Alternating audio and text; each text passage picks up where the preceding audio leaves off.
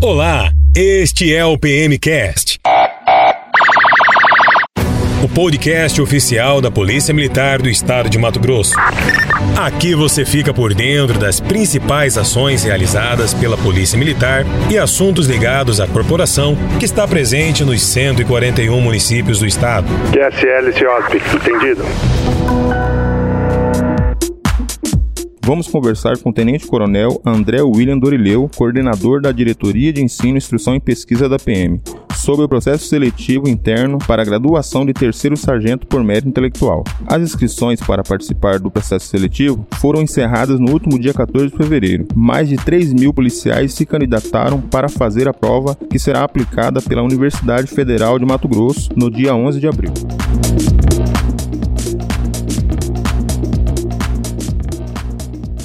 A prova vai se dar no dia 11 de abril, um domingo. Né? É importante que os candidatos fiquem atentos à divulgação dos locais de provas, que vai se dar no dia 5 de abril pela FMT. E nessa mesma data, a FMT vai também informar o horário exato de início das provas, onde os candidatos deverão chegar com uma hora de antecedência.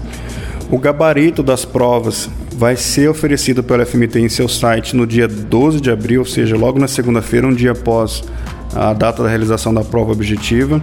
Esses policiais militares, dentro do número de vagas, que são 160, classificados e aprovados, eles serão promovidos em 5 de setembro de 2021, conforme determina a lei, e eles também serão movimentados exatamente nessa mesma data. A data que sai a publicação da sua promoção será a data que será publicada a sua movimentação para a nova unidade policial militar.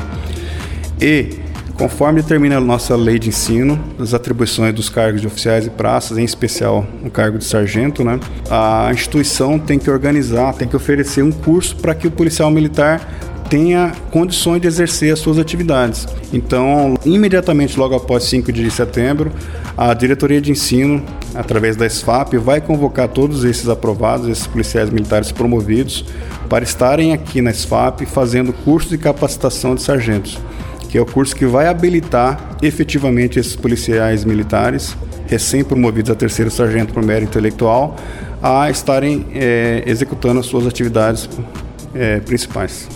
Nós dividimos a prova em 80 questões, sendo quatro grupos de conhecimento, 20 para cada grupo de conhecimento.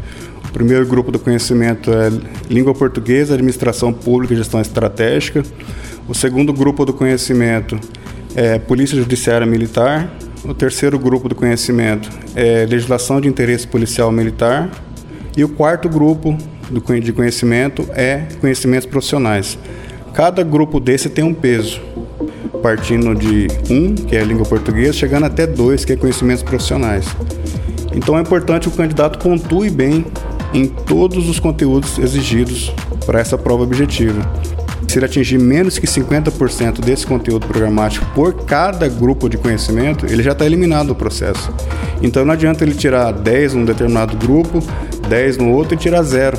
Ele não pode zerar. Ele tem que tirar no mínimo 50% daquela pontuação que pode ser obtida daquele grupo de conhecimento. São soldados e cabos que concorrem? Cabos e soldados com estabilidade. Esses cabos e soldados ele tem que atender alguns requisitos que a lei de promoções prevê ele não pode estar de LTS por mais de seis meses no último ano, ele não pode estar agregado em função de cargo civil, é, não eletivo ou outro cargo da administração pública. Ele, caso se encontre nesse caso de agregação, apesar do período já ter passado, ele poderia ter voltado à instituição dez dias após a publicação do edital e ter condições de participar do processo, né? Enfim, é, e após ele se inscrever nesse processo seletivo, o simples fato dele considerar-se aprovado no processo seletivo não garante a promoção. O processo seletivo é para formação do quadro de acesso, ou seja, estar dentro daquele rol de militares que estão habilitados a concorrer à promoção. Ele deverá ainda passar pelos critérios do decreto de promoção, que é 22.2268, que é ter conceito favorável do comandante, que é, é passar pela alta inspeção de saúde, ser aprovado em desempenho físico, ter conceito favorável de desempenho profissional, ter tempo de serviço mínimo. Enfim, são todas aquelas prerrogativas que já prevê o nosso decreto de promoção. Coronel, vamos ressaltar a questão dos policiais do interior com relação aos polos. Então, a, sistema vai classificar por preferência que o candidato manifestou no momento da inscrição. Nós colocamos lá na inscrição é, as 89 opções de unidades para servir. Por exemplo, se eu fosse cabo, cabo do Orileu, estivesse participando do processo seletivo, vou citar apenas três opções. Se tivesse colocado lá na inscrição, minha primeira opção é Cáceres, minha segunda opção é Tangará e minha terceira opção de unidade para servir é Juína. Se eu passo em primeiro lugar, tenho a maior nota, maior pontuação final no processo seletivo, o sistema automaticamente vai atribuir a minha primeira opção a ao meu nome, porque eu passei, fui aprovado em primeiro lugar. Então, automaticamente, Cáceres é a minha unidade onde eu vou servir quando for promovido.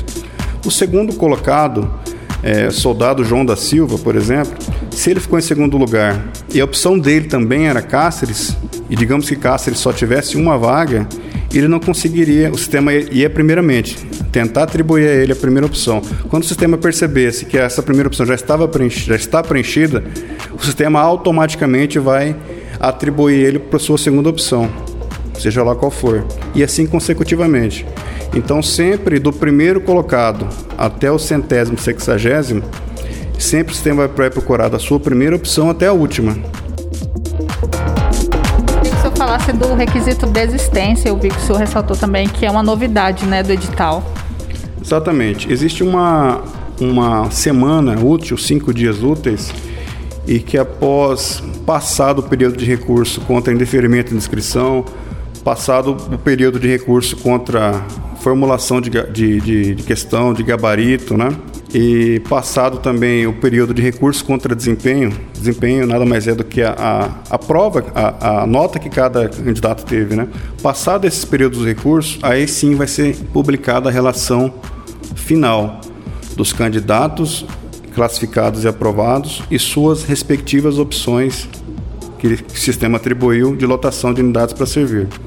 É, isso vai se dar no dia 13 de maio, né? Então, a, do dia 13 de maio até o dia 17 de maio, cada candidato vai poder ter acesso a essa lista, observar qual unidade ele, ele foi atribuído em função da sua nota.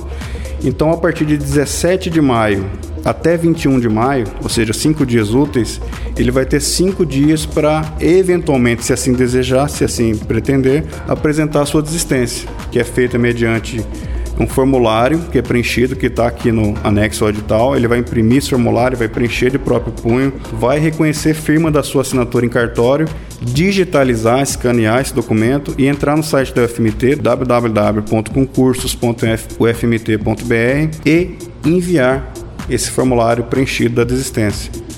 A partir desse momento, do, primeiro dia, do dia 17 de maio até dia 21, a cada dia subsequente a este, por exemplo, dia 17 uma segunda-feira, no dia 18 de manhã, nós vamos publicar nova lista de classificação com base naqueles que desistiram. Se desistiu 5, 2, 3, 1 que seja, aquele candidato que já está aprovado e se estiver abaixo desse que desistiu, automaticamente a sua opção de lotação ela vai partir daquela atual que estava anteriormente passar para uma opção melhor ainda.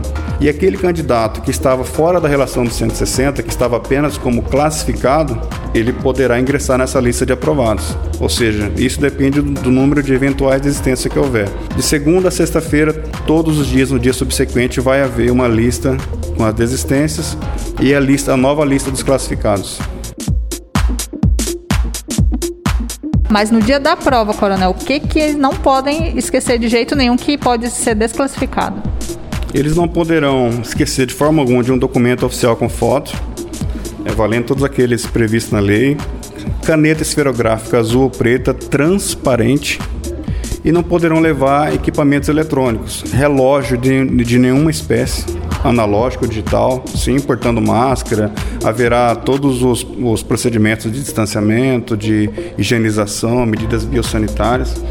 E além disso, não poderá levar equipamentos eletrônicos, pendrive, bip, calculadora, celular. Todos esses objetos, se por um acaso forem levados, eles deverão ser lacrados no envelope pela comissão aplicadora das provas e ficará sob a carteira de cada candidato. Condutas também não poderão ser praticadas em determinados momentos da, da, da prova. Né? O candidato só poderá deixar, deixar a sala de aula para ir ao banheiro, por exemplo, após 150 minutos, então ele tem que chegar lá hidratado, alimentado, chegar com uma hora de antecedência ao momento do início das provas.